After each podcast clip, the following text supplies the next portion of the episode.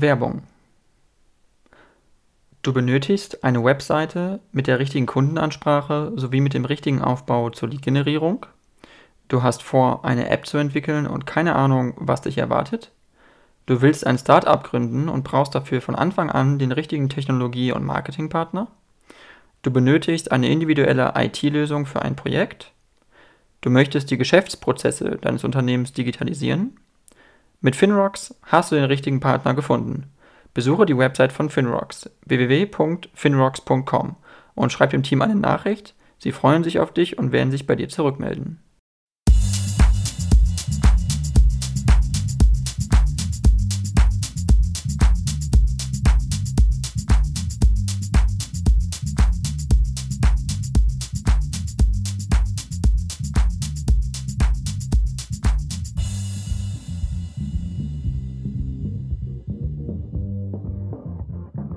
Ja, dann vielen Dank, ähm, David, dass du geschaut hast. David Wöbele, du bist äh, Gründer und ähm, also Mitgründer, CEO von äh, Pumpkin Careers. Äh, das ist eine ähm, Beratung, so wie ich das verstanden habe, für Studierende, um wirklich äh, Praktika zu finden, um ins Investmentbanking zum Beispiel zu kommen, Unternehmensberatung. Äh, vielleicht vorab einfach erstmal, wie kamst du dahin? Wie hast du dir überlegt, warum möchtest du das machen und wie war so der, der Weg dahin, sage ich mal, für dich so? Ja, ähm, also äh, vielen Dank, dass ich hier heute, heute da sein darf. Ich hatte ähm, in meinem Studium, ich habe selbst auch BWL bzw. Wirtschaftswissenschaften, hieß der Studiengang an der Goethe-Uni in Frankfurt, wo ich studiert habe, studiert. Und äh, ich habe selbst relativ früh in meinem Studium gemerkt, ähm, dass ich gar keine Ahnung hatte von diesen Branchen. So, das war erstmal so der erste Punkt. Ich kam an äh, ans Studium und wusste nicht, was Firmen wie KPMG, McKinsey, BCG, UBS und so weiter sind, hat mir alles nichts gesagt obwohl ich eigentlich schon eine hohe Ambition damals hatte. Und ähm, dann äh, habe ich aber relativ früh an der Uni einige Leute kennengelernt, die einem dann so ein bisschen da die Augen geöffnet haben. Und dann war mir klar, okay, Praktika sind sehr wichtig, sehr gute Noten sind sehr wichtig, Stipendien sind sehr wichtig. Und dann habe ich mich da in meinem ersten Jahr im Studium sehr stark reingefuchst in die Materie, habe da so gut wie alles irgendwie verschlungen, was, es, was ich gefunden habe im Internet, bin auf Workshops gegangen zu Bewerbungstrainings und so weiter und so fort und äh, habe mich dann auch selbst ausprobiert und hatte äh, so mein erstes Jahr vom Studium, würde ich mal sagen, sehr erfolgreich abgeschlossen, hatte Top-Noten, habe ein Stipendium gehabt äh, und, und zwei sehr ordentliche Praktika. Und dann habe ich mir gedacht, okay, das ist jetzt so ein Thema, was eigentlich super wichtig ist, worüber aber sehr wenig Leute irgendwie Infos haben, weil es da keine Infos zum Internet gibt.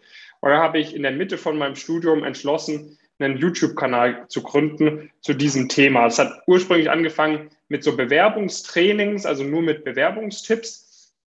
Das hatte allerdings ehrlich gesagt nicht so erfolgreich gezündet irgendwie. Und dann habe ich mal angefangen, Videos auch über das BWL-Studium zu machen. Und dann hat sich da immer mehr so eine Community draus geformt. Und dann ähm, war es am Ende von meinem Studium so, dass mein Co-Founder Jonas und ich, äh, der Jonas hatte ähnliche Erfahrungen gemacht, noch, sage ich mal, auf einem höheren Niveau bei, bei, mit Praktika bei ganz großen Strategieberatungen gegen Ende von seinem Bachelor, haben wir gedacht, hey, äh, wir könnten da so einen massiven Mehrwert bieten, äh, jungen, ambitionierten Leuten.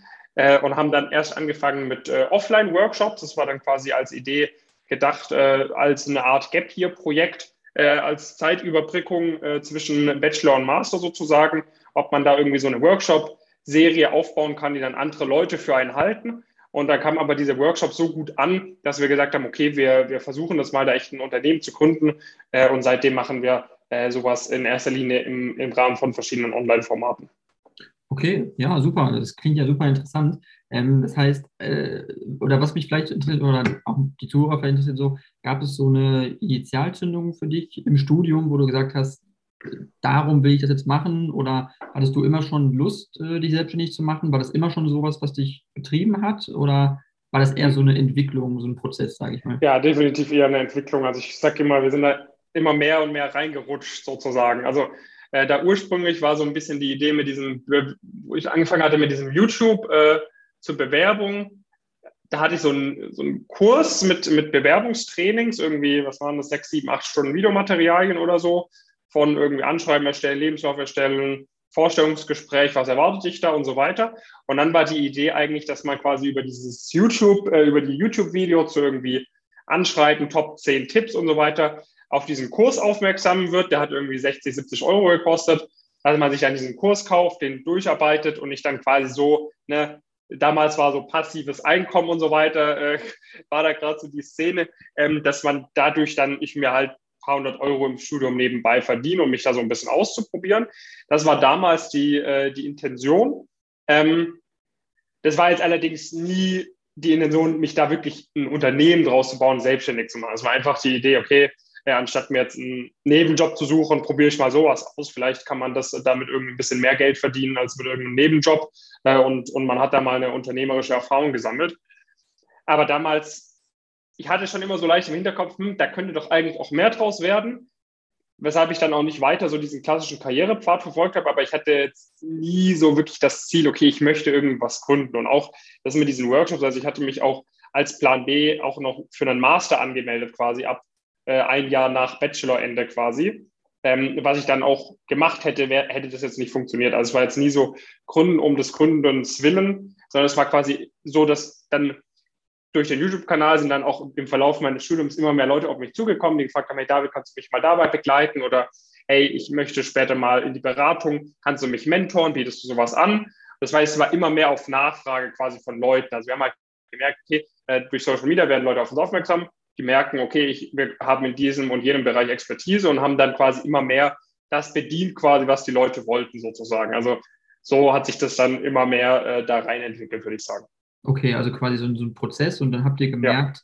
okay, die Nachfrage ist da, die Leute haben da Interesse dran und es ja. gab dann vielleicht auch so ein bisschen ähm, auch eine Lücke irgendwo, was andere vielleicht nicht so angeboten haben jetzt. Also definitiv. Ähm, es ist jetzt sowas wie zum Beispiel, ähm, das, das ist jetzt nicht, ich finde es nicht mit Schülerhilfe zu, zu, vergleichen, aber Schülerhilfe ist ja so ein Ding für Schüler, wo man merkt, okay, die haben Probleme äh, auf dem Abitur oder, ähm, weiß ich nicht, 8., 9., 10. Klasse in Mathe ja. zum Beispiel, gehen zur Schülerhilfe. Und äh, für Studium ist es ja dann vergleichbar. Natürlich ist es bei euch mit Praktikern und so. Aber ja. eben auch, äh, ich glaube auch, was jetzt Notendurchschnitte angeht und so, da helft ihr ja auch, glaube ich. Ne? So. Genau, genau. Also wir, wir helfen quasi bei allem, was du eben brauchst, um in eine sehr erfolgreiche, sehr kompetitive Karriere reinzustarten. Das ist halt so ein Gesamtspiel aus einer Praktika, die du brauchst, ist eigentlich das Wichtigste, aber dann spielt da noch rein, dass du sehr gute Noten hast, dass du vielleicht auch ehrenamtliches Engagement hast, dass du Netzwerk hast, dass du die richtigen Leute kennst, dass du Stipendien hast. Also da spielen sehr, sehr viele Punkte rein. Ähm, und weil du es gerade angesprochen hattest, also man hat schon erkannt, da gibt es schon Tendenzen, dass quasi Leute da auch bereit sind, sich irgendwie äh, Geld für auszugeben, sozusagen, weil es halt schon seit, seit Jahrzehnten gibt es halt Privatunis, äh, Business Schools etc., die ja eigentlich einzig und allein diesen Sinn und Zweck erfüllen, sich möglichst gut auf eine erfolgreiche Karriere vorzubereiten und dich schon früh mit den entsprechenden Leuten zu vernetzen. Ja, und für diese Business Schools sind dann Unis wie die WHU in Fallen da beispielsweise, äh, irgendwie die EBS in Österreich-Winkel, die Frankfurt School in Frankfurt, sind halt die, die Leute bereit, für einen Bachelor 50.000 Euro zu zahlen. Mhm. Ja? Ähm, und äh, da kann man dann halt schon erkennen, okay, äh, und da schicken äh, auch in erster Linie, äh, sage ich mal, auch äh, Unternehmerfamilien ihre Kinder hin oder Leute, die, die quasi in Top-Management-Positionen in der Wirtschaft arbeiten. Das heißt, so die, die, Leute, diese Leute, die ihre Kinder da hinschicken, natürlich nicht nur solche Leute, aber wenn, wenn du merkst, okay, irgendwelche sehr smarten Manager, die Ahnung haben von Karriere, smarte Unternehmer, die wissen, worauf, wie man später Geld verdient, wenn die ihre, äh, bereit sind, 50.000 Euro zu zahlen, damit ihre Kinder bestmöglichen Karriereeinstieg schaffen, äh, die richtigen Leute kennenlernen, dann merkt man, okay, es ist vielleicht nicht eine verkehrte Entscheidung, äh, für sowas Geld in die Hand zu nehmen. Mhm. Womit wir halt gedacht haben, okay, guck mal, aber gleichzeitig bieten halt diese Privatunis auch nicht alle Vorteile, die du brauchst, um eine erfolgreiche Karriere zu starten. Und äh, wir können das halt sehr gut abdecken. Also wir haben auch viele Kundinnen und Kunden, die an den Privatunis dann zum Beispiel den eben von mir genannten studieren, weil sie eben sagen, okay, auch an dieser Uni wird es jetzt nicht jeder zu den Top-Arbeitgebern schaffen. Ich möchte mir da auch einen Vorteil sichern.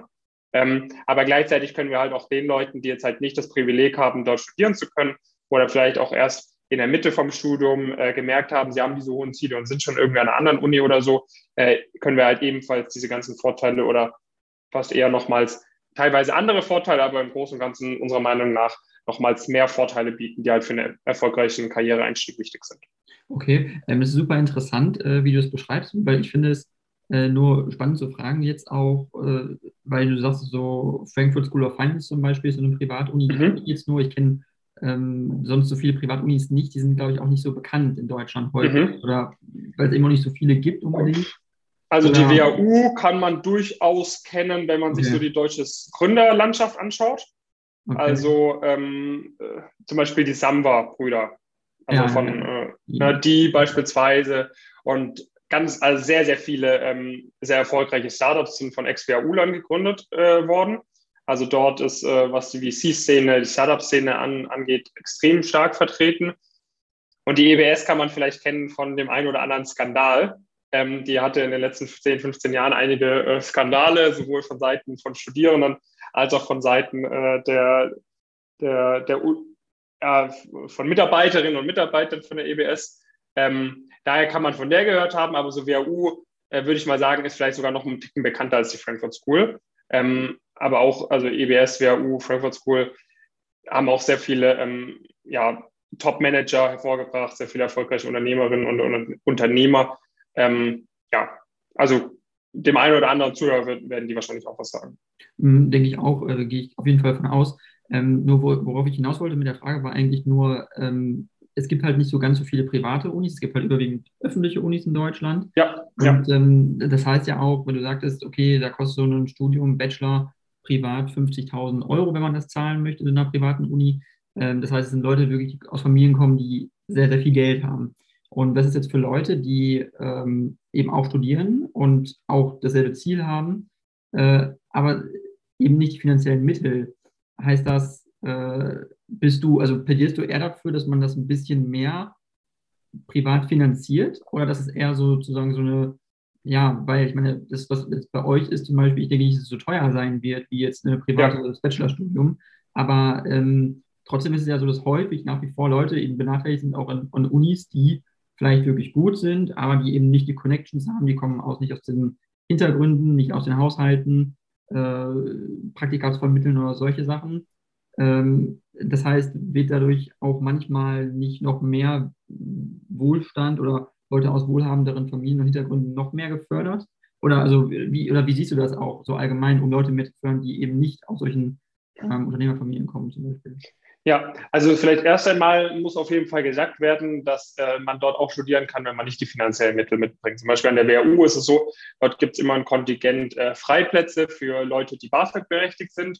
Äh, wenn du BAföG bekommst, dann zahlst du dort keinen Cent fürs Studium. Ne? Ähm, wenn du zugelassen wirst. Also ähm, und auch an der Frankfurt School ist es gang und gäbe, äh, da viele von unseren Leuten, die dort studieren oder die mit uns sich dort zum Beispiel für den Bachelor bewerben, bekommen 25 Prozent Stipendien, 50 Prozent Stipendien. Ja, bekommt nicht jeder, ähm, aber wenn man quasi zeigt, man ist motiviert, äh, man hat vielleicht auch, äh, sage ich mal, gewisse Hürden gehabt, äh, familiär oder wie auch immer, ähm, oder besondere ist gute Leistung erbracht, dann, dann gibt es dort auch immer Fördergelder, äh, womit dir so ein Studium dort finanziert werden kann. Alternativ äh, gibt es äh, auch immer die Möglichkeit, sowas äh, A über einen Studienkredit zu finanzieren oder B auch über die Möglichkeit eines umgekehrten Generationenvertrages bedeutet, ähm, du, äh, du zahlst später abhängig von deinem äh, Einstiegsgehalt für die ersten drei bis zehn Jahre, zahlst du quasi die Summe. Natürlich schon mit einem ordentlichen Zinssatz äh, zahlst du dann die Summe zurück. So. Also that being said, äh, es äh, studieren schon, natürlich äh, findest du auch, äh, sage ich mal, Leute, die schon etwas abgehoben sind äh, an diesen Unis, aber ähm, sowohl ähm, ich habe schon sehr viele Kinder aus Unternehmerfamilien kennengelernt, Kinder von irgendwelchen Top-Managern, ähm, die sehr, sehr bodenständig sind an diesen Unis. Ähm, also es ist jetzt nicht so, dass dort nur die äh, abgehobene Oberschicht studiert und man begegnet sich wirklich auf Augenhöhe, sei es jetzt der Person, die Person, die BAföG bekommt, äh, versus die Person, die theoretisch äh, nicht mehr arbeiten muss, weil sie in, äh, in teilweise Milliardenkonzern reingeboren wird. Also das, äh, mhm. das that being said, ähm, ist es natürlich so, ähm, dass äh, es schon äh, Tendenzen gibt, dass jetzt die soziale Gerechtigkeit da jetzt nicht unbedingt durchgefördert wird. Und das, sage ich mal, so ein Punkt, auf den ich bei uns extrem stolz bin, der wahrscheinlich jetzt von, äh, wenn man uns so oberflächlich beobachtet und vielleicht einmal ein Video sieht, wo ich im Ralf Lauren äh, rumlaufe, vielleicht nicht auf dem Schirm hat. Aber was wir halt machen, ist A, jedem durch unsere ganzen kostenlosen Inhalte, die wir seit Jahren fünf, sechs, sieben Mal pro Woche irgendwo auf allen möglichen Plattformen veröffentlichen, halt aufzeigen, was für Chancen man eigentlich hat und das System sehr genau erklären. Vor unserer Zeit war es so, wenn du in die richtige Familie reingeboren warst, dann wusstest du, du gehst an die und die Uni, du machst da und da Praktika und dann kommst du da und da rein. Du gehst an die und die Uni, dann lernst du erfolgreiche, andere erfolgreiche Leute kennen, mit denen du erfolgreiche Startups gründen kannst. Du gehst an die und die Uni oder wir vermitteln dir die und die Kontakte, dann wirst du schon Funding bekommen, wenn du ein Startup gründen möchtest. Und wenn du aus dem Ruhrgebiet kommst, aus, einer, äh, aus einem Problemumfeld und dann an der Fachhochschule dort gehst, weil dir auch niemand in der Schule geholfen hat bei den Hausaufgaben, dann lernst du nicht diese Leute kennen, sondern dann lernst du die Leute kennen, bei denen es normal ist, neun Semester für den Bachelor zu brauchen und durch jede zweite Klausur durchzufliegen. Ja, dann kommst du nicht zu McKinsey. Mhm. Natürlich äh, gibt es auch dort Leute, die es dann schaffen, die sich da alleine rauskämpfen, aber es ist halt viel schwieriger, wenn dir nicht diese Perspektive geboten wird. Und bei uns, was wir halt machen, ist, A, wir zeigen durch diese ganzen kostenlosen öffentlichen Inhalte wirklich jedem die Perspektive. Und B, kann man halt auch mit uns zusammenarbeiten, wenn man sich sicher ist, okay, man hat diese hohen Ziele, kann man, halt, wie du es vorhin angesprochen hast, für einen Bruchteil von der Summe, ähm, was man dafür so eine Privatuni ausgeben würde, bei uns dabei sind. Auch wir bieten die Möglichkeit dann an von so einem umgekehrten Generationenvertrag, falls es äh, falls es daran wirklich nochmal scheitern würde, dass man auch das sich nicht, nicht finanzieren kann. Ähm, und das finde ich halt ganz cool. Aber vor unserer Zeit war es definitiv so, die, die Leute, die Ahnung haben, wie das System funktioniert, von denen die Kindern, die werden es, na natürlich, so kann es nicht dafür sorgen, dass dein Kind auch diese Ambition hat, das muss ja auch nicht sein, aber wenn das Kind die Ambition hat, so dann pusht man das ziemlich easy in diese Richtung. Und selbst wenn es nicht diese Ambition hat, dann pusht du es dennoch in diese Richtung. Und die Wahrscheinlichkeit, selbst wenn es sage ich mal, durchschnittlich ein IQ hat, durchschnittliche Ambition, wird es auf jeden Fall einen besseren Job bekommen danach, als ein Kind, was vielleicht nur 10% mehr IQ hat, 10% mehr Ambition, was aber einfach im falschen Umfeld geboren wurde, weil es nicht das System kennt. Und das würde ich mal sagen, ist jetzt durch uns schon deutlich verbessert worden. Ähm, natürlich so erreichen wir immer noch nicht jeden und nicht jeder schaut sich dann jedes Video an und so weiter und so fort. Ähm, aber, äh, aber klar, ähm, so dass, dass wenn, wenn du einmal irgendwie weißt, wie es geht, also ich würde mal sagen, meine Kinder werden, wenn die Karriere machen wollen, dann werde ich die auf jeden Fall in eine Top-Karriere reinschaffen, weil ich hunderte, tausende Leute dann später kennen werde, die überall in den Positionen arbeiten. Äh, ich weiß genau, an welche Uni die müssen. Ich weiß genau, äh, wem ich äh, mal schreiben muss für ein Praktikum vor dem Studium. Ich weiß, also ich weiß exakt, was die machen müssen. Das ist natürlich bei mir ein Extrembeispiel, weil ich das jetzt seit drei, vier Jahren die ganze Zeit mache und das wahrscheinlich auch noch ziemlich lange machen werde. Aber gleiches gilt für jemanden, der bei irgendeiner ähm, sage ich mal, äh, aus einer Unternehmerfamilie kommt, wo man halt äh, mal BCG in der Firma hatte. Und wenn man mal BCG beauftragt hat, dann ist halt der Partner äh, auf der Durchfalltaste im Handy. Und wenn man, wenn dann das Kind äh, nach dem zweiten, dritten Semester ein Praktikum bei BCG machen möchte, natürlich wird es dann auch nicht auf dem Silbertablett serviert. Ähm, aber dann äh, kennt vielleicht der Partner, selbst wenn der Partner bei BCG sagt, ja komm, nach dem dritten Semester äh, wart mal noch ein Jahr, dann, äh, dann kann ich da was klar machen. Dann kennt der Partner auch wieder jemanden, wo man Praktikum machen kann. Ja, also das ist schon, schon krass. Und wenn man da einmal so den Einblick hat, ähm, dann merkt man halt auch, wie leicht es eigentlich ist, später in eine Top-Karriere zu kommen, wenn man ein Startup gründen möchte, dafür Funding zu bekommen und so weiter, wenn man einfach das System versteht, die richtigen Leute kennt. Hm. Und also ich, ich finde das halt echt cool, weil so inzwischen ist es halt wirklich sehr transparent. Es ist nicht nur getrieben durch mich. Ich würde mal behaupten, dass wir da schon einen großen Einfluss drauf haben, aber es gibt auch andere, ähm, die da auf Social Media irgendwie drüber berichten, irgendwie über auch im englischsprachigen Raum. Äh, das ist ja das, das Tolle irgendwie an, an Social Media enthalten, dass man da mit einer relativ niedrigen Hem Hemmschwelle echt viele Leute auch erreichen kann. Aber vor 10, 15 Jahren, wenn du da nicht durch Zufall irgendwie mal, sag ich mal, im Urlaub hast du mal wen kennengelernt, der dich dann über zwei Ecken mal so ein bisschen in diese Welt reinholen kann. Hätte ich am Anfang vom Studium nicht äh, drei, vier Leute getroffen über zwei Ecken, die mir mal ein bisschen so die Augen dafür geöffnet hätten, mhm. säße ich sehr sicher nicht hier und würde das erzählen. So, ne? Das ist halt dann bei, also bei ganz, ganz vielen Leuten, äh, mit denen ich dann auch spreche, ähm, die jetzt irgendwie schon arbeiten bei Investmentbanken, Strategieberatung, die eben nicht aus so einem Umfeld kommen. Da sagt mir eigentlich jeder, ey, das war, ist eigentlich so ein Zufall, dass ich hier heute sitze. Ich habe da und da mal den kennengelernt, der hat mir dann von Investmentbanking erzählt und genau deshalb habe ich dann diesen Weg eingeschlagen. Hätte ich den nicht kennengelernt, keine Ahnung, was ich heute wäre. Mhm. Und das finde ich halt ein bisschen schade, weil es gibt halt solche, also ich, muss, ich sage jetzt nicht, dass hier jeder Investmentbanker oder so werden soll, bitte nicht, ne? Aber ähm, es gibt halt solche Jobs, ähm, wo Leute, wenn du viel leisten möchtest, extrem viel erreichen möchtest. Aber das, das Traurige ist halt, wenn du es zu spät checkst, wenn du es zu spät erkennst, dann ist halt einfach nicht mehr für dich möglich, da reinzukommen. Ne, das ist so das bisschen, was das, was wir machen, unterscheidet von, sag mal, du willst irgendwie äh, dicke, dicke, dicken Bizeps aufbauen oder so, ein ganz stumpfes Beispiel. Ne? Wenn du da mit, mit, mit 16 den Code noch nicht gecrackt hast, dann kannst du mit 18 noch cracken, mit 20, mit 23, mit 25, mit 28, selbst mit Mitte, mit Mitte 30 kannst du noch anfangen, ins Fitnessstudio zu gehen, anständig zu trainieren und deinen dicken Bizeps aufzubauen. Ja. So bei uns, du hast halt so ein Zeitfenster von äh, irgendwie, sag ich mal, von 16 bis 20, 21, maximal 22. Äh, und, und wenn da halt du da nicht mitbekommen hast von diesen, von diesen Wegen, ist halt nicht mehr möglich dann. Dann ist halt der Zug abgefahren. Das ist halt ein bisschen schade. Auf jeden Fall. Das ist super interessant, was du sagst, weil du meintest nämlich, äh, mit Mitte 30 kann man sich noch entscheiden, okay, man will jetzt zum Beispiel Muskeln aufbauen, ins Fitnessstudio gehen und richtig durchtrainieren. Äh, ja. Es gibt ja auch Leute, die sind älter, 50, 60, laufen Marathon oder so und haben ja, das vorher ja. im Leben noch nie gemacht. Ähm, das heißt, das ist ja so ein Beispiel dafür zumindest, dass man, wenn man was möchte, es auch relativ spät noch machen kann. Das heißt, man könnte ja auch sagen, oder hältst du es für grundsätzlich möglich? Also, weil, also mein Eindruck ist, an deutschen Unis ähm, ist es so, finde ich, dass bei Leuten, die im Bachelorstudium sind, auch viel Druck aufgebaut wird, irgendwie nach dem Bachelor. Gesagt, du, du hast ja recht in dem, was du sagst, das stimmt auch alles, aber es wird halt häufig gesagt, okay, du musst jetzt, äh, jetzt da ein Praktikum machen und äh, Kommilitonen sitzen dich auch häufig unter Druck, so, hm, ich habe ein Praktikum hier, ich habe ein Praktikum da und du selber fragst dich so, hm, ich habe jetzt auch kein Praktikum oder zumindest noch nicht das erreicht, noch nicht so ein gutes Praktikum wie jetzt mein Kollege oder so. Ähm, und dass manchmal auch ein bisschen viel Druck aufgebaut wird auf junge Leute, die 20, 21 sind und wo man nicht genau weiß, okay, äh, wo will ich überhaupt hin?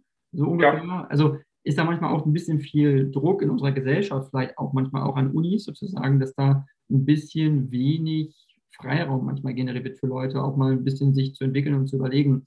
Äh, wie zum Beispiel, weil du dich gegründet hast, wenn man zum Beispiel an Universitäten sagt, man räumt Leuten ein Semester ein äh, zum Entwickeln von Projekten, um sich dann selbstständig zu machen. Aber dass man dann nicht von der Uni fliegt, dass man äh, mehr Förderung bekommt, dass man vom Staat mehr finanziert wird oder so. Also solche Sachen auch zum Beispiel, weil ja. das ist ja auch so ein, so ein Aspekt vielleicht. Ja, wäre wär super sinnvoll. Also kann ich als also aus meiner Erfahrung sehen. Ich habe mir dann auch, dann habe ich es wirklich rückblickend ganz anders machen, weil das war komplett äh, dumm von mir. Ich habe mir dann, also ich habe mich da voll verzettelt, wo ich da angefangen hatte mit diesem YouTube-Kanal und mit diesem ja, Videokurs da, den ich da für 60 Euro verkauft habe.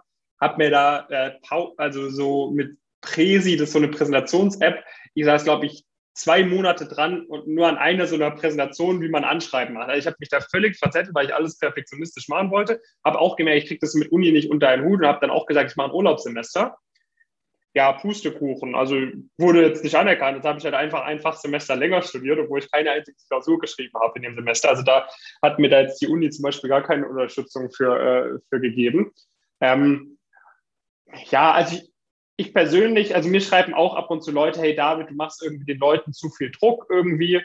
Ähm, ich finde es so ein zweischneidiges Schwert.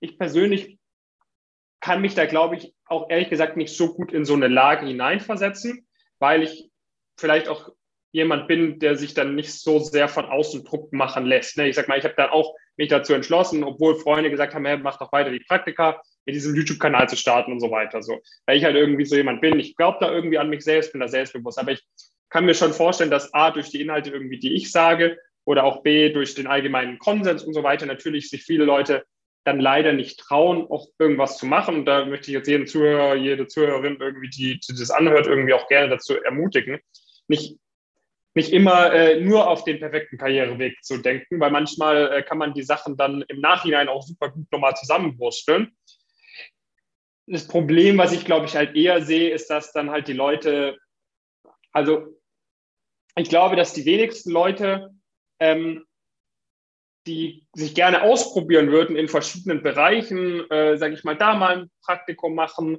da mal was gründen wollen, da mal irgendwie für drei Monate im Ausland sind. Ich glaube, das sind nicht die Leute, die sagen, ach, ich fühle mich so unter Druck gesetzt, ich habe so ein schlechtes Gewissen, weil ich, in, ich nicht diese perfekten Praktika gemacht habe, sondern meiner Perspektive von dem, was ich so mitbekomme, ähm, sind es eher die Leute, die sich dann so unter Druck gesetzt fühlen oder dann halt sagen, ich fühle mich so unter Druck gesetzt, die Leute, die halt nichts sonst machen, die dann halt in den Ferien, äh, keine Ahnung, eine Woche im Urlaub sind und dann sechs Wochen eigentlich nur auf der Couch liegen, vielleicht ein Nebenjob zwei Tage die Woche machen und sonst super viel Netflix gucken, mit Kumpels chillen, Bier trinken und so weiter und so fort. Also ich habe eher das Gefühl, dass das so die Mentalität ist. Dass, also ich, sage, ich bin ein super großer Freund davon, leben und leben lassen so. Äh, jeder soll einfach sein Ding machen. Wir haben das große Glück, dass man, äh, dass wir hier äh, in Deutschland leben, wo auch wenn man, äh, sage ich mal, äh, einmal nur chillen möchte, da komplett gut über die Runden kommen kann. Alles cool, jeder soll einfach sein Ding machen. Ähm, aber ich, ich, also ich habe jetzt nicht das Gefühl, dass es, dass man nicht sein Ding machen könnte. Und ich habe jetzt auch nicht das Gefühl, dass, wenn man sagt, wenn man ehrlich sagt, natürlich hat man ein schlechtes Gewissen, wenn man den ganzen Tag nur Netflix anguckt und, und eigentlich für sich selbst weiß, okay, man wastet gerade seine Zeit, man wastet so sein Potenzial. Ich denke mal, dann kriegt man natürlich ein schlechtes Gewissen. Aber ich denke nicht, dass man ein schlechtes Gewissen bekommt, wenn man sagt, okay, man verbringt richtig gute Zeit, man macht zum Beispiel viel Sport, man reist, man sammelt geile Erfahrungen, man probiert sich da aus, man probiert sich da aus. Ich glaube, um ehrlich zu sein, nicht, dass das die Leute sind, die dann schlechtes Gewissen bekommen. Ist so, ist so meine Einschätzung. Mhm. Auf jeden Fall, das ist ein guter Punkt und ähm, ich glaube nur, äh, also was, was, was viele Leute ja auch beschäftigt so ein bisschen, also ich glaube, das ist, und deine Zielgruppe ist ja auch viel zum Beispiel BWL-Studierende, die dann sagen, ja. okay, äh, dann orientiert man sich halt, wenn man sich nach oben orientieren möchte, dann geht man halt entweder in Unternehmensberatung oder ins Investmentbanking. Ähm, ja. Aber das sind ja auch, also viel auch, auch ist halt sehr selektiv, ist sehr selektiv, weil es gibt eben nicht ja. so viele Jobs in diesen Branchen und sie werden halt so gut bezahlt, weil es halt auch nicht so viele davon gibt und äh, die natürlich auch einen extremen Arbeitsdruck haben, ja. extrem viel leisten müssen, extreme Stunden halt auch kloppen müssen. Und ähm, ja. du bist ja jetzt prinzipiell selbstständig, das heißt, du bist nicht diesen Weg gegangen, sage ich mal, ins Investment, obwohl du es vielleicht hättest machen können. Das heißt, ähm, ist es nicht eigentlich interessanter für junge Leute, also nicht nur, aber halt auch eine Alternative, zu sagen, äh, wenn man wirklich äh, wohlhabend sein oder erfolgreich sein möchte, Geld verdienen möchte, ähm, es wie du zu machen tatsächlich und eben sich selbstständig zu machen, weil wenn man sich halt äh, Jobs anguckt im Investmentbanking oder in Kanzleien, in richtig großen oder so, äh, die verdienen vielleicht dann 120.000, wenn sie einsteigen oder vielleicht sogar mehr, aber die arbeiten extrem krasse Stunden und ich glaube, der Anteil von den Leuten in diesen Firmen, die dann äh, noch weiter aufsteigen und noch mehr Geld verdienen und dann das sich verdoppeln und verdreifachen, ich glaube, der ist sehr, sehr gering. Also der ist gar nicht so groß. Ja. Ich glaube, dass es vielleicht also auch sinnvoll ist zu sagen, man kann ja auch sich selbstständig machen und dann merken, wie schnell man vielleicht dann auch relativ schnell gut Geld verdienen kann und sich dann aber die Arbeitszeiten besser einteilen kann. Man hat weniger Stress, äh, man ist flexibler, man muss auch nicht so viele Stunden arbeiten vielleicht. Also würdest du das auch so sehen als, als also ich sehe das so. Also ich sehe auf jeden Fall das Unternehmertum oder äh, sage ich mal Mitarbeiter, einer der ersten Mitarbeiter zu sein in einem erfolgreichen Unternehmen als das absolute Nonplusultra. Das sage ich auch äh, quasi immer, wenn mich jemand fragt. Bei mir war das keine Entscheidung quasi zu Kunden weg von äh, Investmentbank, weg von Strategieberatung, sondern schon hin zum Unternehmertum. Ich glaube allerdings, dass es nur das Nonplusultra ist, wenn das Startup halt, wenn da wirklich alle Faktoren richtig, richtig gut stehen, wenn das Team passt, wenn die Nachfrage passt, wenn die Leistung passt, wenn das Marktumfeld passt, wenn also wirklich alles, alles passt. Nur dann bin ich der Meinung. Also dann hast du, äh, sage ich mal, in diesem Fall eigenes Unternehmen oder eine der ersten Mitarbeiter und Startup, was meiner Meinung nach die beste Kombi aus Impact, den du haben kannst mit deiner Arbeit, aus irgendwie Spaß, Kollegen, Learnings und so weiter und dritter Aspekt finanzielle äh, Entlohnung, Gehalt etc. Weil, weil quasi, ne, sage ich mal, Impact, äh, irgendwie du, du bist halt kein Teil von einem großen System, sondern bist großer Teil von einem kleinen System. Und dadurch merkst du halt wirklich krass, was, was du mit deiner Arbeit irgendwie machst. Quasi Spaß, irgendwie, du kannst dir noch eher aussuchen, wer deine Kollegen sind. Die Hierarchiestufen sind nicht so krass. Äh, du kannst vielleicht auch besser Aufgaben delegieren, die dir nicht so gefallen. Äh, und finanzielle Compensation ist natürlich auch klar, wenn du, äh, wenn man so ein Unternehmen ansieht wie eine Pyramide, wenn du relativ weit oben bist, dann kannst du natürlich auch am meisten davon machen. Ne? Wenn du quasi als in, im Investmentbanking einsteigst, dann gibt es zehn Leute über dir und noch die Aktionäre, die an deiner Arbeit ebenfalls mitverdienen. So, ne?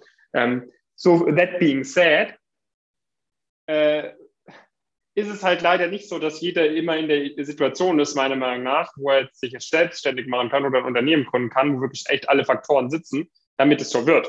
Wäre bei uns ein einziger Faktor, hätte ich zum Beispiel am Ende vom Studium noch nicht diese YouTube-Reichweite gehabt, hätten wir das sein gelassen.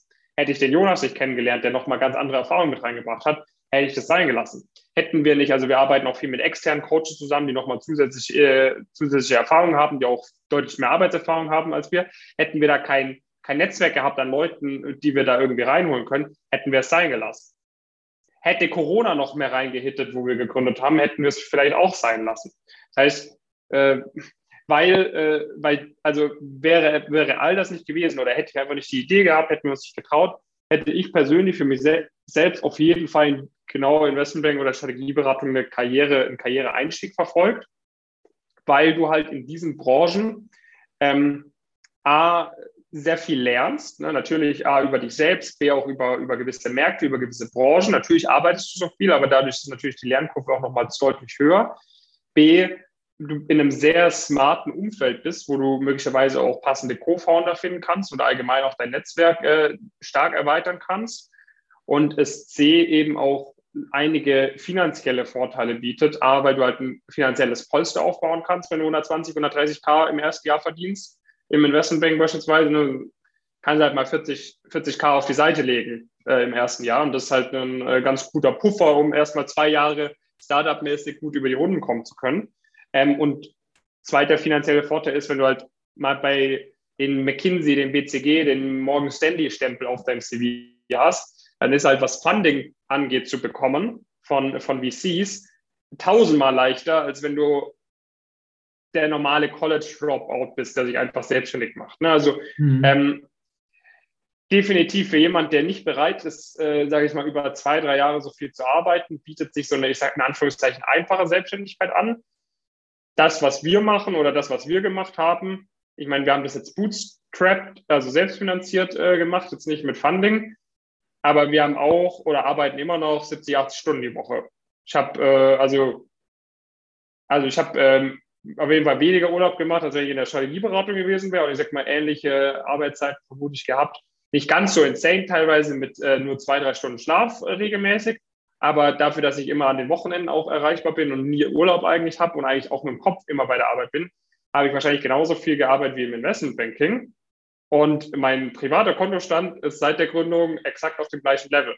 Hätte ich jetzt drei Jahre Investmentbanking gemacht, hätte ich mir jetzt easy schon 100k ansparen können. Ne, also äh, mhm. Natürlich ne, haben wir uns bewusst dazu entschieden. Ich möchte jetzt auch nicht rumheulen oder sonst was. Wir hätten auch weniger arbeiten können. Wir hätten äh, uns mehr Geld, sage ich mal, in die private Tasche schaufeln können. Aber wir haben uns quasi entschieden, okay, wir skalieren, wir wollen schnell wachsen, wir wollen viel Mitarbeiter einstellen, wir wollen viel erreichen, wir wollen viele Unternehmenspartner gewinnen in einer schnellen Zeit. Ähm, und also wenn du so ein Wachstum erreichen möchtest, dann geht es halt nicht mit äh, auf Bali äh, chillen und nur, nur zehn Stunden die Woche arbeiten. Und also ich kenne auch Leute, die, äh, die gegründet haben äh, mit Startup-Background, die wirklich acht, acht äh, mit VC-Funding äh, beispielsweise, die irgendwie acht Jahre da ihres Lebens dafür geopfert haben, auf dem Peak irgendwie 80 Mitarbeiter gehabt haben, es aber einfach nicht geschafft haben, das Startup in positiven äh, Bereich zu bekommen. Mhm. Und nach acht Jahren oder so ne, haben die den Spaß dann halt verkauft. Der hat seine Anteile, waren irgendwie Dreier Gründerteam, haben dann die, die Anteile irgendwie für 200, 300.000 Euro pro Person irgendwie verkauft bekommen und du hast acht Jahre deines Lebens geopfert, du hast mhm. absolut keine Freizeit so und hast jetzt halt keine Karriere. Natürlich findest du danach einen Job irgendwie, so im VC-Umfeld, Startup-Umfeld, schön und gut. Aber also ich würde jetzt nicht sagen, dass es immer besser ist, äh, sich selbstständig zu machen. Und ich glaube halt, dass so eine, also bis der Moment gekommen ist, wo man sagt, man hat jetzt echt eine gute Idee, das, das ist eine coole Sache. Also wenn man karriereorientiert ist und wenn man auch eine gewisse Sicherheit haben möchte, so eine Karriere in unseren Bereichen dann schon echt äh, eine gute Variante ist. Natürlich, wenn man sagt, hey, ich habe kein Problem damit, fünf Jahre ähm, ne, noch im Studentenwohnheim zu leben, mich auszuprobieren, da mal zu scheitern, da mal zu scheitern, dann natürlich gerne direkt gründen, ausprobieren, ausprobieren, ausprobieren. Aber wenn man sagt, okay, ähm, so, ne, darauf habe ich jetzt keine Lust und bei uns war halt das Ding, die Opportunitätskosten waren halt auch relativ hoch. Ne? Wie du es gesagt hast, wir hätten auch eine normale Karriere machen können in unserem Bereich. Ne? Und dann, ja, meine, die Kumpels irgendwie von mir, ne? ich, ich habe noch im Studentenwohnheim gewohnt, äh, irgendwie das erste Jahr in der Gründung. Wir haben uns, äh, ich glaube, nach zwölf Monaten habe ich mir zum ersten Mal Gehalt ausgezahlt, irgendwie 1300 Euro im Monat, äh, um halbwegs mal ähm, Essen finanzieren zu können. Bis dahin habe ich so komplett von meinen Ersparnissen gelebt. Ähm, so, meine Kumpels haben halt teilweise in der Schweiz 100.000, 120.000 Franken oder so verdient. Äh, diese, die so weit waren wie ich im Studium. Ne? Da denkt man sich schon so, mh, hm, mh, hm. so, mhm. ne, natürlich hat man so seine Vision, aber so geil ist es dann auch nicht. Und äh, ja, so leicht ist dann halt auch nicht ein erfolgreiches Unternehmen zu gründen. Also ich glaube, das wird äh, teilweise auch ein bisschen zu sehr, äh, ja, wie sagt man da, bisschen, äh, bisschen in, mit der rosa-roten Brille gesehen. Natürlich, mhm. äh, auch jetzt Investmentbanking ist absolut kein Zuckerschlecken. Ne? Also das muss man natürlich auch sagen. Da, da werden viele Leute ähm, das nicht schaffen. Ähm, das ist eine extrem krasse Arbeitsbelastung. Da hast du kein Privatleben, vor allem nicht unter der Woche.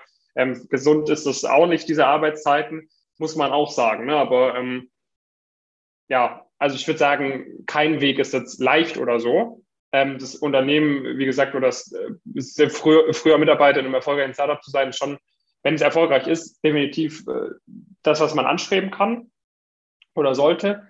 Aber ansonsten vielleicht noch ein letzter Punkt, dann können wir das gerne, dann höre ich auf mit meinem Redeschwall. ähm, ein letzter Punkt, so wenn du in diesen Branchen, die wir äh, proklamieren, sage ich mal, Karriere machst, wenn du halt nie die gute Startup-Idee findest, dann ist halt auch das Interessante, nach spätestens acht bis zwölf Jahren bist du halt wirklich auch in der unternehmerischen Rolle. Du hast gesagt, es, die Luft nach oben wird immer dünner, ähm, aber nicht jeder hat auch Bock, da zehn Jahre Karriere zu machen. Und es ist eigentlich schon, wenn da jemand brennt fürs Unternehmensberater-Dasein beispielsweise und ist auch gut darin, dann wird der auch Partner. Mhm. Also das, äh, sage ich mal, wenn du wirklich sagst, du willst da all out gehen, du siehst dich da, das ist deine Bestimmung und du bist da gut drin, dann, dann, dann, dann macht man da auch Karriere. Ähm, mhm. Das ist eigentlich jetzt nicht so, dass ist eher so, dass die Leute, also selten so, dass die Leute, die gut sind oder wenn jemand dafür brennt, auch rausgeschmissen wird. Das ist eher so, dass die Leute proaktiv sagen, ich habe keinen Bock mehr nach zwei, drei Jahren, ich mache was anderes oder so. Ähm, worauf ich hinaus möchte, wenn du dann Partner bist, dann ist es bei den meisten Firmen äh, auch so, dass du, ähm, sage ich mal, teilweise auch Equity, also Anteile an der, an der Firma beispielsweise hast. Du bist dafür zuständig, neuen Umsatz zu akquirieren, neue Projekte zu akquirieren, neue Partner zu akquirieren. Ähm, und deine Compensation ist dann auch zu einem großen Prozentsatz variabel, je nachdem, was du akquirierst. Du hast Mitarbeiterverantwortung, du kannst selbst neue Geschäftsbereiche erschließen. Das heißt, da bist du natürlich immer noch Arbeitnehmer, ähm, aber ähm, sowohl im Investmentbanking als auch in der Strategieberatung als auch im Private Equity, dann der dritte Bereich, wo du dann auch dein eigenes Kapital investierst, aussuchst, welche Unternehmen kauft man auf und so weiter, kommst du halt immer mehr auch automatisch in eine unternehmerische Rolle. Mhm. Weshalb man halt auch sagen kann, selbst wenn man dafür immer bleibt, äh, kann man halt auch Unternehmer werden. Oder wenn man quasi nicht im Arbeitnehmerverhältnis bleibt, man gründet seine eigene Unternehmensberatung, man gründet seine eigene MA-Beratung für Investmentbanking, sieht man auch sehr häufig. Ne? Also wir arbeiten auch mit vielen solcher Firmen zusammen, die dann von drei, vier Ex-Accenture-Berater haben sich zusammengeschlossen, ihre eigene Beratung gemacht. Mhm. Ähm, so, das, das sieht man dann auch regelmäßig. Okay, das funktioniert eben auch. Ist auch ein Konzept. Ähm, ich habe ne, eigentlich noch eine Grafik dabei gehabt, die ich dir eigentlich noch zeigen wollte, aber vorab wollte ich noch eine andere Frage ähm, mhm. stellen. Und zwar, weil es auch ein bisschen darum geht, im Investmentbanking, wie sehr werden da auch manche Bilder so ein bisschen verklärt, weil also Investmentbanking ist ja wirklich so das, wo Leute wirklich sagen, das ist cool, da will ich vielleicht hin. Ähm, aber du kennst vielleicht die Serie Bad Banks, das ist ja von mhm. EDF gewesen so, da haben die sehr, sehr erfolgreich gewesen, wo, glaube ich, viele Leute so richtig gemerkt haben, hm, okay, es ist äh, irgendwie cool, es ist vielleicht auch ein bisschen hier und da ein bisschen shady manchmal, wirkt es zumindest, äh, Drogenkonsum ist dabei und so. Also die Frage ist nur, wie sehr ist das, was da dargestellt wird, wirklich Realität auch im Investmentbanking? Also äh, was für einen Eindruck hast du gewonnen, weil du kennst ja viele Leute in dem Bereich und so also du steckst ja wirklich drin. Das heißt, ja. wie viel davon ist wirklich, sage ich mal, Realität, dass da jetzt so Leute regelmäßig Kokain äh, sich äh, wegziehen, Lines, ob äh, auf der Arbeit, auf dem Klo oder äh, im Club nachher, gehen die nachher in so einen Stripclub oder so. Also wie viel ist davon Realität und wie viel ist davon halt Show für den Film und für die Serien? Das ist äh, krass kulturabhängig. Also was, äh, was es definitiv gibt, ist, ähm, es gibt äh, eine, unterschiedliche Shops in Frankfurt oder auch in London oder in New York, also unterschiedliche Firmen. Ähm, und je nach Firma unterscheiden sich die Kulturen massiv. So. Ähm, das heißt, es gibt definitiv Firmen, wo jeder weiß, der eine Associate hat halt ein Drogenproblem. Ne, aber wenn das dann, dann ist es halt in der Kultur so. Und da sagt halt dann niemand was. Ne? Hm. Da ist dann halt normal, äh, dass, aber das ist wirklich eine Seltenheit. Ne? Das möchte ich jetzt äh, auch nochmal wichtig zu betonen. Ähm, aber ich kenne auf jeden Fall Geschichten, wo der Associate die äh, Praktikanten dann mitgeschleppt hat in den Stripclub. So, ne? Mhm. Also äh, und für die Praktikanten ist es vielleicht einmal, äh, sage ich mal, mal ne, man, man lernt ja irgendwie so eine neue Welt kennen. Aber eigentlich hast du da als Praktikant auch keinen Bock, ne? weil ich meine, der Associate ist ja jetzt nicht dein Kumpel oder so, die anderen Praktikanten sind jetzt auch nicht deine Freunde mit oder deine Freundinnen, mit denen du da so gerne Zeit verbringen möchtest. Und wenn du da irgendwo mitgezogen wirst und dann wird von dir verlangt, dass du super viel Alkohol trinkst und so weiter, oder du weißt, du musst am nächsten Tag eigentlich voll früh raus und du hast voll viel zu tun und du willst eigentlich mit deinen privaten Freunden lieber den Abend verbringen oder so, dann ist das jetzt auch nicht so toll. Ne?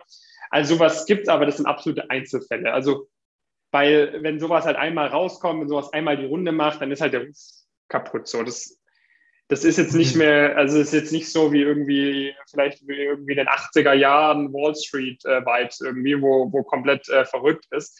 Bei den meisten Firmen, vor allem bei den großen Firmen, äh, ist es schon sehr gemäßigt. Also ich kenne eigentlich fast niemand bei großen Firmen, wo wirklich gesagt wird, okay, da wird jetzt hier irgendwie äh, vor allem nicht auf der Arbeit da irgendwelche Drogen konsumiert oder so. Ähm, was jetzt die Leute mal am Samstagabend äh, in irgendeinem Club machen, äh, wei weiß man jetzt äh, dann auch nicht unbedingt immer. Ne? Also wird es vielleicht schon den einen oder anderen geben.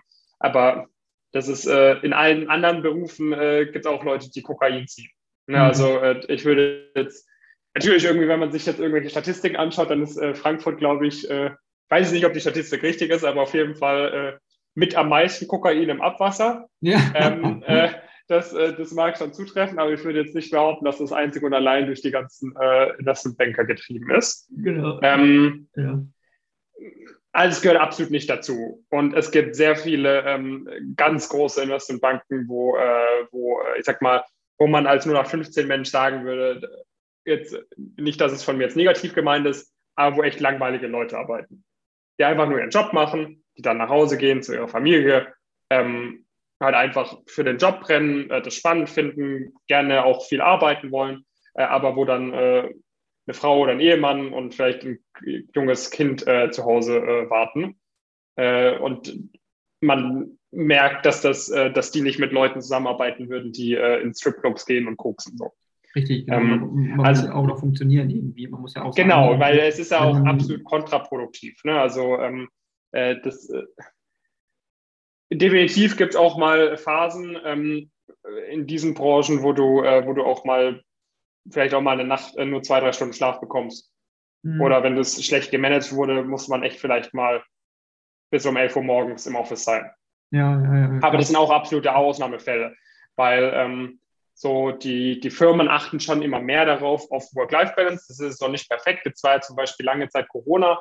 Dann war eigentlich fast überall äh, Homeoffice-Pflicht oder definitiv die Möglichkeit für Homeoffice. Und jetzt ist eigentlich fast durch die Bank so, dass alle großen Banken die Leute wieder zurückordern. Mhm. Ähm, naja, also das ist schon so, dass da noch eher eine, eine konservativere Arbeitskultur gelebt wird. Aber ähm, ja, also ich, ich, würde sagen, man wird definitiv viele der Szenen auch mit irgendwelchen äh, politischen Geschichten, Verwicklungen in die Politik und so weiter, wirst du definitiv, äh, werden schon ihre realen äh, Füße haben. Mhm. Ähm, aber ähm, es gibt definitiv, also die, die Firmen sind immer, immer, immer mehr darauf bedacht, äh, dass sowas nicht passiert, weil man halt weiß, es gibt immer, immer mehr Whistleblower, sowas verbreitet sich immer, immer mehr über Social Media. Und wenn dann einmal eine Geschichte kommt von irgendeinem Praktikanten, der durcharbeiten musste, wenn dann einmal eine Geschichte kommt von irgendwelchen Bankern, die äh, irgendwie mit der Firmenkreditkarte im Stripclub waren, dann wird eigentlich direkt die verantwortliche Person gefeuert. Das war jetzt kürzlich, glaube ich, bei der Deutschen Bank in London so, habe ich irgendwo einen Artikel gelesen von einem Monat oder so. Da wurden dann auch zwei, drei Banker direkt gefeuert, weil sie in irgendeinem Stripclub waren oder so mit äh, auf Firmen-Expenses oder irgendwie sonst was. Also das ist jetzt, äh, wird schon sehr darauf geachtet, ähm, dass sowas nicht passiert. Aber es gibt definitiv äh, Firmen, wo ich schon sagen würde, dass man da äh, viele, also es sind ja eher kleinere Firmen oder so, die jetzt nicht so die großen Teams haben. Aber das, das wollen die Firmen dann halt eigentlich auch nicht, dass man das weiß. Ne? Aber wo man dann halt schon weiß, okay, die trifft man dann vielleicht da mit äh, in, in, Clubs, wo, wo äh, vielleicht ja, ja, die eine oder andere Person des horizontalen Gewerbes auch zu treffen ist, äh, wo dann auch die eine oder andere äh, Substanz konsumiert wird. Genau, und im Privaten ist es ja auch in dem Sinne okay, ich sag mal, ich habe jetzt auch nichts gegen per se gegen Drogenkonsum oder so, obwohl ich jetzt persönlich jetzt keine Drogen nehme oder kokse oder so, aber es ist halt äh, bekannt und du hattest halt gesagt, äh, in Frankfurt ist das Abwasser Proben, wenn man das nimmt, dann ist da einfach ein hoher Kokaingehalt drin. Das ist, glaube ich, auch unter dem Deutschen Bundestag so tatsächlich. Also unter dem Reichstagsgebäude, wenn man mhm. da ans Abwasser geht, gibt es da extrem hohe Konzentration an Kokain. Und ähm, also das gibt es halt auch. Ah, also, also ne? Ich, ich würde jetzt nicht, genau, also ich würde jetzt nicht ausschließen, dass äh, viele Leute, die halt ihre ja, Gesundheit äh, nicht optimieren, die äh, sich ungesund ernähren, schlecht schlafen, kaffeeabhängig sind und dann schlecht gemanagte Projekte haben, sagen, okay, ich muss jetzt vier Stunden sharp sein und das ist mein letzter Ausweg. Würde ich nicht ausschließen. Ne? Ähm, aber äh, es ist nicht so, dass es wirklich weit verbreitet ist, meiner Meinung nach. Ich glaube, einerseits das und ich glaube, es bringt halt auch nicht so viel, weil ich glaube, wenn man sich mit Drogen versucht zu pushen, wenn man irgendwie eine Deadline nicht schafft oder wenn man meint, man muss irgendwie konzentriert arbeiten, dann bringt das, glaube ich, nicht so viel, wirklich das zu nehmen, weil es dich, glaube ich, nicht besser macht. Ich mache deine Leistung, glaube ich, auch nicht besser. Ich glaube, du denkst nur, du bist konzentrierter oder es geht dir irgendwie besser oder du bist schneller im Kopf, aber tatsächlich sind, glaube ich, die Sachen, die du dann wirklich zu Papier bringst, die du schreibst oder was du machst, ähm, dass es qualitativ nicht besser ist. Das ist tatsächlich, glaube ich, sogar schlechter. Also es ist so, wie wenn man ja. Alkohol getrunken hat und dann denkt, man würde super gut Englisch sprechen zum Beispiel. Wenn ich was getrunken habe auf Partys früher, dachte ich immer so, boah, ich bin jetzt so gut äh, im Englischen, wenn ich irgendwie Ausländer unterhalten habe oder so. Tatsächlich ist es, glaube ich, gar nicht so. Man hat es nur im Gefühl, man denkt das so, man ist halt lockerer irgendwie, man ist entspannter und es geht halt leichter von der Hand. Aber wenn man sich wirklich mal den Output anguckt und schaut, okay, wie konzentriert war man und, und, und was hat man wirklich qualitativ, äh, substanziell Papier gebracht, äh, ich glaube nicht, dass es besser ist. Ich glaube, dass es schlechter ist. Also ich glaube, das Problem ist halt vor allem, dass es keine Dauerlösung ist. Also ich würde schon mal sagen, äh, dass äh, Kokain und Alkohol schon deutlich andere Auswirkungen haben auf das so auf die Leistungsfähigkeit etc. Aber es ist halt absolut keine Dauerlösung. Äh, also es ist halt komplett hirnrissig, einmal damit anzufangen irgendwie. Ähm, und ja, also wenn man wenn man sich sauber managt, also ich meine, die Leute werden es dann nicht ohne Grund machen so irgendwie auch äh, irgendwelche Politiker dann äh, scheinbar ähm, vor irgendwelchen wichtigen Sitzungen und so weiter. Ich würde mal schon behaupten, dass, äh, dass man davon dann irgendwie äh, kurzfristig äh, vielleicht fitter wird oder äh, wacher oder sich zumindest wacher und besser fühlt. Und Aber es ist halt hirnrissig, weil es absolut keine Dauerlösung sein wird. Genau, es ist keine Dauerlösung und ich glaube, es gibt Leuten vielleicht auch einfach mehr einen Kick in einem langweiligen Arbeitsalltag. Das also kann natürlich auch sein, ne? dass man sagt, okay, komm, jetzt muss ich hier bis um 4 Uhr morgens sitzen, aber dafür ähm, gehe ich da jetzt zweimal aufs Klo oder so. Aber ja, richtig, genau so. Oder montags bis, Arbeit, äh, bis freitags arbeiten und man Dienstagnachmittag sitzt man da und hat äh, Langeweile und ist der Meinung, wirklich viel passiert nicht.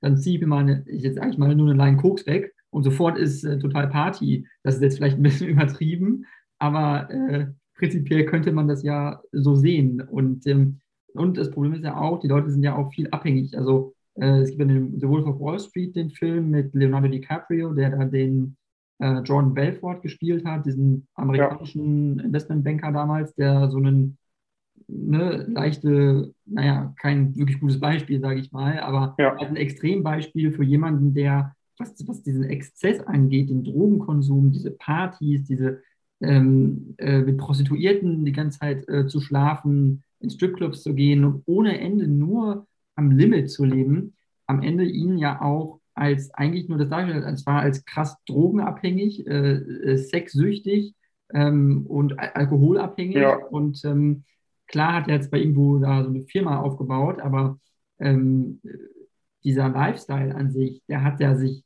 auch verselbstständigt und macht die Leute nachher auch kaputt. Genau, also ein sehr gutes Beispiel dafür, dass, äh, dass das halt absolut, äh, ich meine, er hat ja an keiner Stelle wirklich äh, glücklicher gewirkt als am Anfang. Ja, also das, äh, finde ich, hat der Film sehr gut äh, porträtiert, dass äh, wenn man halt äh, so irgendwie an, äh, sage ich mal, materiellen Erfolg kommt, dass es, er war ja auch super unglücklich und so weiter und so fort, so müsste er die ganzen Drogen nicht nehmen. Ähm, merkt man halt, okay, ist äh, irgendwie auf einem anderen Level, aber an der, an der eigentlichen Zufriedenheit ändert sich da nichts irgendwie. Ähm, ja, also solche Leute, die solche Drogenprobleme haben, habe ich auf jeden Fall noch nicht getroffen. Ähm, und äh, würde ich mal behaupten, sind heutzutage auch nicht mehr, äh, nicht mehr standbar. Also wenn, wenn es offensichtlich wäre, dass irgendjemand so ein Drogenproblem hat, der würde auf jeden Fall bei jeder zumindest halbwegs großen Firma direkt rausfliegen. Das äh, wäre vermutlich so und die sind wahrscheinlich dann. Ähm, ja. ja. ich wollte dich nur noch ganz kurz einmal, bevor wir, weil wir sind schon relativ lange am Reden, ich will mhm. jetzt nicht eine ganze Zeit stehlen, aber eine Sache wollte ich noch äh, zeigen, falls du das sehen kannst. Und zwar mhm. äh, habe ich hier so eine Grafik, wo man so sieht, nur ähm, was so Investmentbanker verdienen und was so Gehälter sind. Und äh, da sieht man halt so, äh, ich weiß nicht genau, was das mit diesen Führungsebenen gemeint ist, ehrlich gesagt, aber ich glaube, es geht so ein bisschen darum, wie viel Prozent von den Leuten, die halt im Banking sind oder im Investmentbanking sind, halt so zwischen 80 und 100.000 Euro im Jahr verdienen. Und da mhm. ist es in der Grafik also dargestellt, so zwischen 30, 20, 30, 40 Prozent ungefähr. Und dann, wenn man halt wirklich hochgeht, sage ich mal so 150.000, 170.000, 200.000, dann geht es schon in den einstelligen Prozentbereich, also ein Prozent. Mhm. Äh, also in der dritten Führungsebene verdient mehr als 250.000 Euro im Jahr. So. Ja. Und äh, das ist halt ja schon verschwindend gering eigentlich, schon der Anteil eigentlich. Mm, und äh, deswegen ist so die Frage, äh, wie vermitteln man es man Leuten, wenn man sagt, okay, willst du, wenn du jetzt wirklich richtig, richtig viel Geld verdienen willst, äh, wie schwer ist das überhaupt im Investment Banking? Also wenn du einmal drin bist, dann noch deutlich mehr als 120.000 zu verdienen, ist schon ganz schön schwer, oder? Also da weiß ich, da steht da oben, was Banker verdienen. Ähm, ich weiß nicht, ob es wirklich dann bezogen ist auf Investment Banking. Mhm. Ähm, das könnte man vielleicht nochmal im Nachhinein nachschauen. Ähm, also was wir halt unter Investment Banking verstehen oder wo unsere, wo unsere Leute Praktika machen und dann auch einsteigen, ist äh, der M&A-Bereich, Mergers and Acquisitions.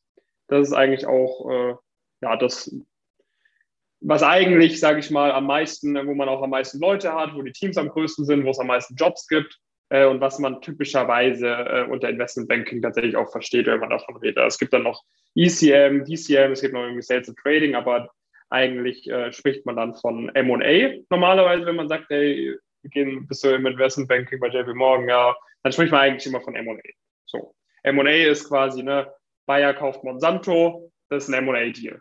Ne, also, oder eine, irgendeine Firma will irgendeinen, äh, irgendein Mittelständler will sein Unternehmen verkaufen, was er über die letzten 40 Jahre aufgebaut hat, dann sucht er Nachfolger, das waren dann auch Investmentbanker, also M oder M&A-Berater. So. Ähm, und da äh, im MA-Bereich, äh, es wird definitiv Firmen geben, wo du, sage ich mal, 50.000 bis 70.000 Euro nur verdienst. Ähm, aber grundsätzlich, äh, halt, also ist halt die Frage, definiere, es ist schwer.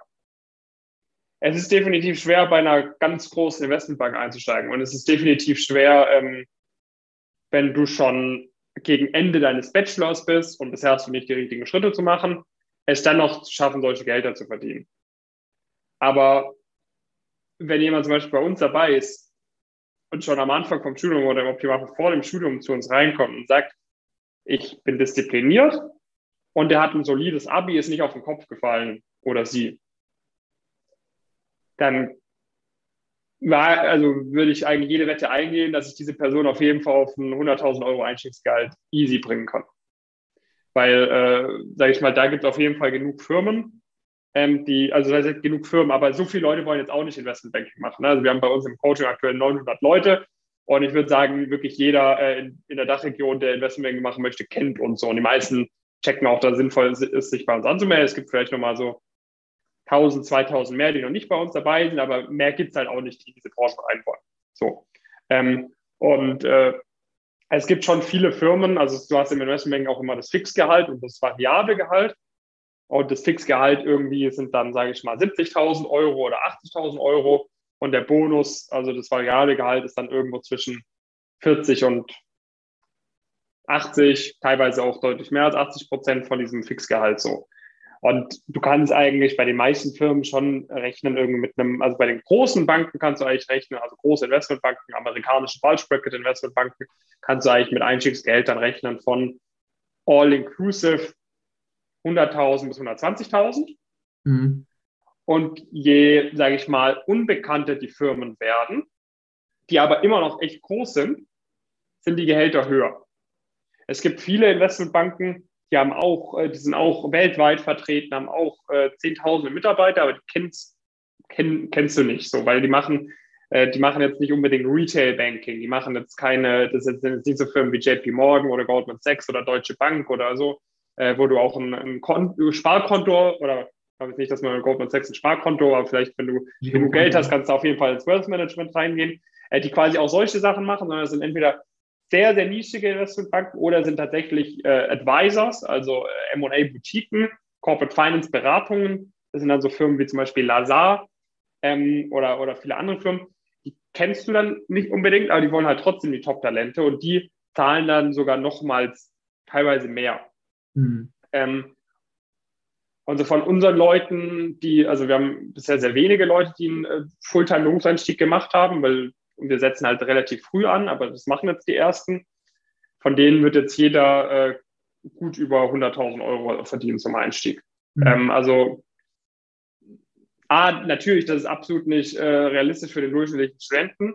Aber wenn, der, wenn jemand am Anfang, seit, seit Beginn des Studiums oder spätestens ab der Mitte vom Studium darauf hinarbeitet, das zu erreichen, äh, äh, bereit ist, sage ich mal, seine Semesterferien dafür zu opfern, äh, auch einiges an äh, Privatleben dafür zu opfern, in, in gewissen Phasen auch mal nur fünf, sechs Stunden die Woche zu schla äh, pro Nacht zu schlafen, nicht die Woche, ist jetzt ein krass, sondern pro Nacht.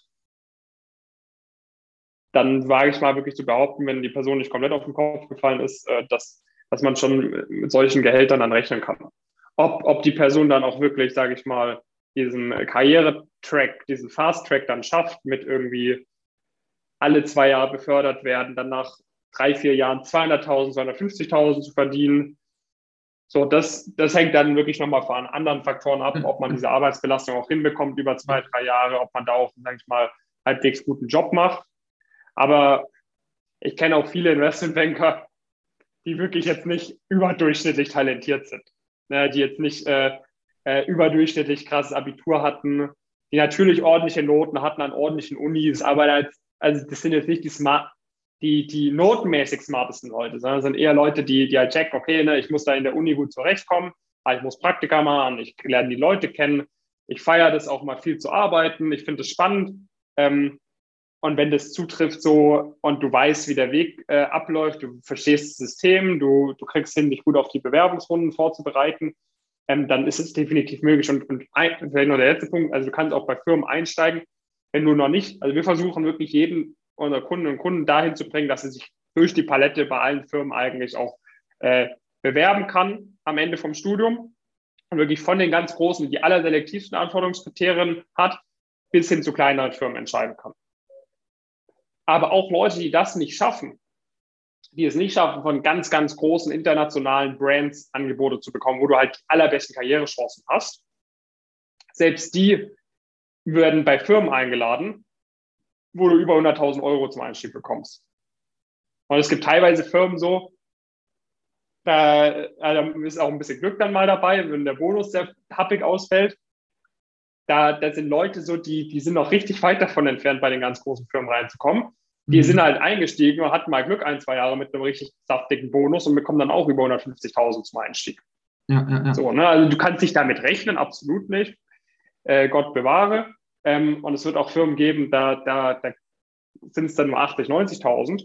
Mhm. Ähm, aber ich würde jetzt nicht sagen, dass es so nur zwei Prozent von denen, die es wirklich, wirklich machen wollen und dafür bereit sind, alles zu geben, da reinschaffen. Mhm. Genau, weil das ist halt noch eine spannende Frage vielleicht zum Abschluss. Ähm, und zwar, was die Gehälter wirklich angeht im Investmentbanking, also wie viel man wirklich verdienen kann, weil man immer gesagt hatte, okay, diese 120.000 oder 100.000, das ist so eine Nummer so, da kann man sagen, das ist schon viel äh, zum Einstieg, ja. das ist wirklich viel und das ist wirklich gut. Das ist das, was man so ne, erreichen kann, könnte. Äh, aber mhm. die Frage ist ja auch, die nächste Frage ist ja, ähm, was kommt danach? Und man hat ja in dieser Grafik so ein bisschen gesehen, darauf zielte meine Frage so ein bisschen ab, okay. äh, dass eben diese 250.000 so, dann hat sich das halt von diesem Anteil an Leuten, die das verdient haben, ist schon enorm runtergegangen. Und wenn es halt weitergeht ja. über diese 250.000 hinaus, ähm, waren es nur noch einstellige Prozentzahlen. Und dann ist ja auch ein bisschen die Frage, äh, sind das nicht nur häufig nicht, einfach nicht die Angestellten, sondern sind es eben auch Anteilseigner und Teilhaber. Jetzt vielleicht nicht im Investmentbanking, da wird man jetzt nicht Teilhaber oder so, aber zum Beispiel in großen Anwaltskanzleien. Äh, ja. Da verdient man nicht mehr als eine äh, Viertelmillion im Jahr oder so, wenn man, ich glaube, ein angestellter Anwalt ist. Ich glaube, irgendwann ist sozusagen äh, wirklich das Limit erreicht, weil dann die Partner sagen, du bist aber ganz schön teuer als Angestellter. Äh, dafür musst du ja auch was leisten auf der einen Seite und du kannst halt nur wirklich wesentlich mehr verdienen, wenn du äh, Teilhaber bist, wenn du Partner ja. bist oder wenn du in einem, keine Ahnung, in einem Hedgefonds arbeitest oder weiß ich nicht, und du bist halt an der Gewinnausschüttung beteiligt oder so, keine Ahnung. Ja, ja. Aber diese normalen Gehaltsstrukturen, glaube ich, diese 120.000, 150.000, 180.000 bis 200, ich glaube, irgendwann ist doch ein Limit erreicht, wo man, wo Firmen oder auch einfach normale Angestelltengehälter ein Maximum erreicht haben, wo dann nicht mehr geht. Ja, auf jeden Fall, auf jeden Fall. Also ähm, es ist so, du hast äh, in diesen Branchen, das gilt sowohl für Consulting als auch für Investmentbanking, hast du schon sehr klar, einen sehr klar strukturierten Karriereweg. Das heißt, ähm, es gibt, sagen wir mal, als Investmentbanking, wenn du richtig gut bist, wirst du irgendwie nach anderthalb, zwei Jahren befördert, ansonsten wirst du nach drei Jahren befördert. Das heißt, du steigst ein als A1, Analyst, First Year Analyst, Second Year Analyst, dann teilweise bist du dann direkt befördert zum Associate oder Third Year Analyst A3. So, und jedes Mal kriegst du ein bisschen mehr Gehalt. Dann bist du Associate, ein, zwei Jahre Associate und dann geht es weiter in die nächste Station. Und äh, die Luft wird immer dünner. Also, sage ich mal, jede, jede, jede Station äh, quasi eins früher. Hängt dann auch immer von der Firma ab, wie die das äh, intern strukturiert haben, wer da was der Workload äh, annimmt, aber so grobe Richtwert würde ich sagen, so ein Drittel. Ja, also sage ich mal, es fangen vielleicht zehn Analysts an und aus denen werden dann drei Associates. Aus den drei Associates ja, das haut ganz gut hin. Ne? Immer, immer so, weil gibt es noch mal zwei, zwei Stufen höher oder so, bis zum Managing Director. Ähm, und dann, also bis dahin, also du kannst auf jeden Fall irgendwie deine 400, 500k oder so auf jeden Fall verdienen. Irgendwie ohne, ohne das Anteile ist, meinst, zu das haben. Möglich. Das ist möglich als ja. Gehalt sozusagen eine halbe Million. Also ist nicht bei jeder Firma, ähm, aber quasi mit äh, quasi Fixgehalt plus Bonus definitiv. Also definitiv. Okay. Also 100, auf jeden Fall. Also ähm, und jetzt, nicht als Analyst, aber als sozusagen die Stufe. Nee, auf, also genau, also, also keinen Fall als Analyst, aber sage ich mal so nach sechs, sieben Jahre, kurz, äh, kurz vor Partner ähm, Niveau oder so, ähm, sind es dann schon Gehälter, wo man sagen kann, okay, äh, das, das können, äh, damit kann man dann bei einigen Firmen auf jeden Fall rechnen. Oder als Partner, genau, wie du es gesagt hast, bist du halt ne, beteiligt irgendwie an der Gewinnausschüttung, dein, dein Bonus ist dann nochmal irgendwie äh, dick höher. Ähm, ja, aber da, das, das geht nur wirklich für eine Handvoll Leute. Was halt dann nochmal interessant ist, ist äh, das, das Private Equity, was viele aus dem Investmentbanking als, als Exit-Möglichkeit, sprich als Karrieremöglichkeit oder ja, Karriere Exit-Möglichkeit, quasi du gehst raus quasi aus der Branche, gehst woanders hin, äh, wahrnehmen irgendwie so nach zwei, drei Jahren. Beim Private Equity ist es so, du kaufst äh, quasi nicht öffentlich gelistete Firmen Du übernimmst quasi eine Equity als Eigenkapital, machst kein Public Equity, wie wenn du in Aktien investierst, sondern Private Equity, kaufst quasi nicht gelistete Firmen auf und guckst eigentlich, dass du die dann, sagen wir mal, sieben, acht Jahre hältst äh, als Portfolio von, der, von dem Private Equity Fund, dass man Wachstumstreiber gefunden hat, dass man neues Management eingestellt hat und, und verkauft es die Firma dann weiter. Also das macht Private Equity und dadurch erhofft man halt, man geht da teilweise dann auch mit einem Fremdkapital Anteil, also man macht die Übernahme dann teilweise auch mit einem großen Anteil an Fremdkapital und kann dadurch halt sehr, sehr gute jährliche Renditen erwirtschaften, wenn, das, wenn man quasi die Firma zu einem ordentlichen Kaufpreis kaufen kann. Und was da zum Beispiel Private Equity interessant ist, ist das sogenannte Carry. Das heißt, du als Mitarbeiter ähm, darfst da auch dein eigenes Kapital da zum Beispiel rein investieren. Ne, mhm. und so im Private Equity, sage ich mal, ist natürlich mit mehr Risiko, mehr Aufwand verbunden, aber gute PIs äh, haben dann schon irgendwie ähm, teilweise Renditen, also jährliche Renditen von sagen wir, 12 bis 15 Prozent beispielsweise oder so, wo, womit die eigentlich dann schon rechnen.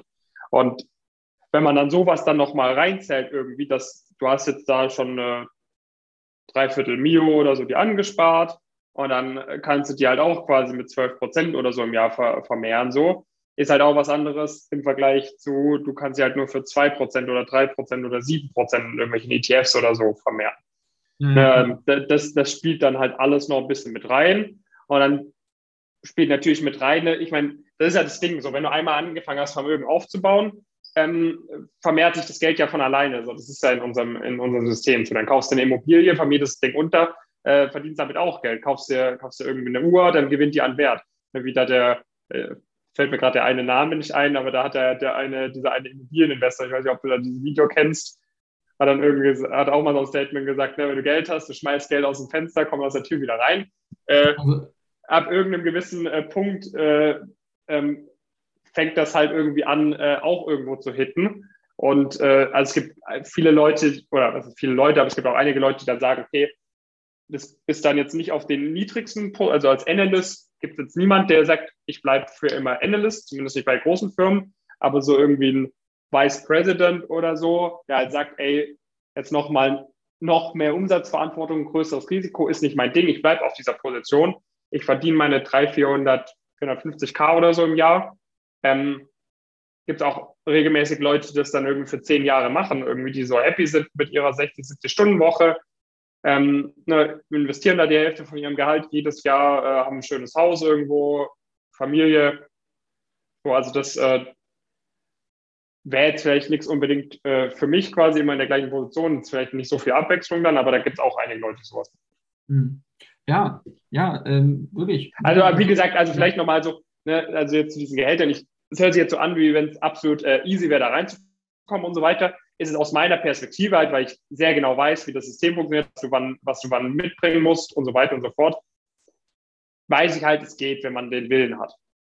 Ist es realistisch, wenn du BWL studierst? Absolut nicht. Ne? Also niemand darf hier erwarten, solche Gehälter jemals zu verdienen ähm, oder, oder äh, dann auch da Karriere zu machen. Ich kenne halt genug Leute, die es schaffen, die es geschafft haben. Ich sehe genug Leute, die, die diese Schritte machen, die dafür notwendig sind.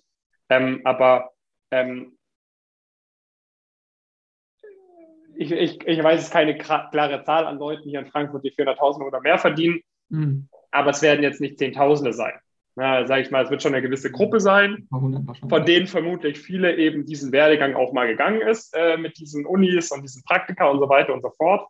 Ähm, aber ist jetzt nicht so, dass, dass das dann für jeden möglich ist am Ende des Tages. Genau, das sind dann die, die Ferraris und Porsches, die man da rumfahren sieht in Frankfurt. Genau, ist ganz lustig. Das war jetzt am, äh, das ist natürlich keine relevante Stichprobe, aber ähm, wir hatten am Samstag so eine Einweihungsparty gemacht. Da waren auch viele Leute, weil wir in ein neues Office gezogen sind, da waren auch viele Leute, die zum ersten Mal in Frankfurt äh, waren da. Und der eine war dann auch so geplättet, boah, so viele Lamborghinis und Ferraris. Und zu dem einen habe ich auch gesagt, äh, im Ferrari irgendwie schönes Auto. Und dann hat er gesagt, ja, danke. Und dann habe ich mich getraut zu fragen, was machst du? Dann hat er gesagt, ja, Private Equity. äh, hat ja voll gepasst. Also ist so, natürlich, naja, nicht jeder, der Ferrari fährt, äh, macht hier sowas. Viele haben auch irgendwie ein Unternehmen gegründet oder haben geerbt, vermutlich auch. Ähm, aber äh, ja. Ist so. Der ein oder andere wird vermutlich meinen, unseren Branchen, oder zumindest bei den Porsche-Fahrern, würde ich mal behaupten, dass da der eine oder andere so ein BWL, IB, UB, PE Background hat. Vermutlich kann man stark von ausgehen. Ja, äh, dann äh, David, vielen Dank äh, für das Interview. Ich fand es sehr spannend. Es war sehr äh, gefreut. Äh, viele Informationen äh, und für alle, die jetzt zugehört haben und nochmal Investmentbanking-Karriere anstreben, ich glaube, wir wissen, wo es hingeht und zwar in Davids Coaching. Und ja. Ähm, ja, wenn du noch für irgendwas noch Werbung machen willst, kannst du es gerne jetzt noch tun, Zeit nutzen. Das, äh, genau. Ja, äh, gebt einfach Gas, schaut, dass ihr euer Potenzial nicht verschwendet, probiert euch in verschiedenen Bereichen aus, beschäftigt euch damit, was ihr später machen wollt. Und wenn ihr euch so in diesem Wirtschaftsjob seht, schaut gerne mal bei uns vorbei, pumpkinkurs.com, folgt uns gerne irgendwie auf Instagram, YouTube etc., LinkedIn, kontaktiert uns da gerne. Und vielen Dank für die Einladung. Super, vielen Dank.